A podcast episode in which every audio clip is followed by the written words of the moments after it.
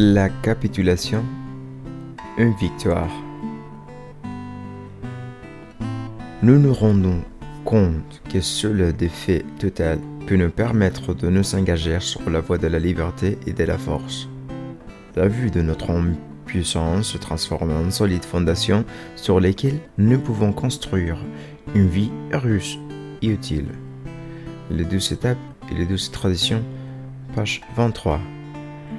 Quand l'alcool s'est mis en influeur sur toutes les facettes de ma vie, quand la bouteille est devenue le symbole de ma complaisance et de mon attitude permissive envers moi-même, quand je me suis aperçu que, tout seul, je ne pouvais rien contre la puissance de l'alcool, j'ai dû admettre que je savais plus qu'en recours.